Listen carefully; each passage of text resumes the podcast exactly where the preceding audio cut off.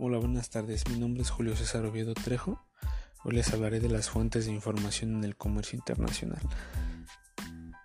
Es una fuente confiable o un documento que tiene datos útiles para satisfacer la demanda de información o conocimiento por parte de quien lo requiere.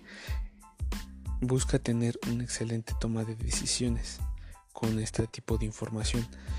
Normalmente es utilizado por las empresas ya sean pequeñas, medianas y grandes, dependiendo las necesidades.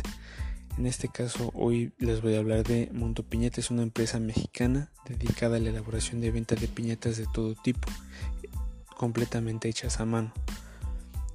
Puede hacer cualquier personaje para todo tipo de ocasión o evento social. Tiene principalmente su sede en Jalisco, ahí inician.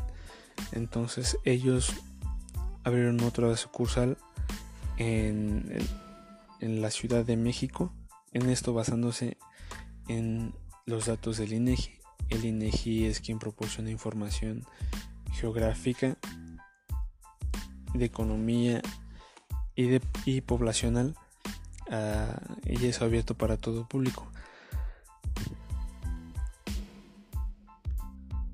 El INEGI ayuda a tomar este tipo de decisiones, ya que tomaron en cuenta eh, los datos que se obtuvieron de esta página o de esta fuente para hacer o, aperturar otra tienda en la Ciudad de México, ya que descubrieron que ahí existe gran cantidad de, de población.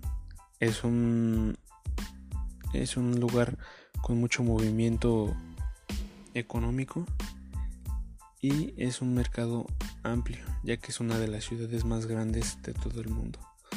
Ahora, en Estados Unidos podemos abrir algún mercado para este tipo de mercados. Cualquier tipo de fuente de información útil, en este caso el INEGI es muy útil para todo este tipo de comercios, ya que si se requiere expandir, es una gran opción y ayudan bastante a la toma de decisiones. De esto es a lo que se refiere las fuentes de información en el comercio internacional. Bueno, pues es todo y gracias por escuchar.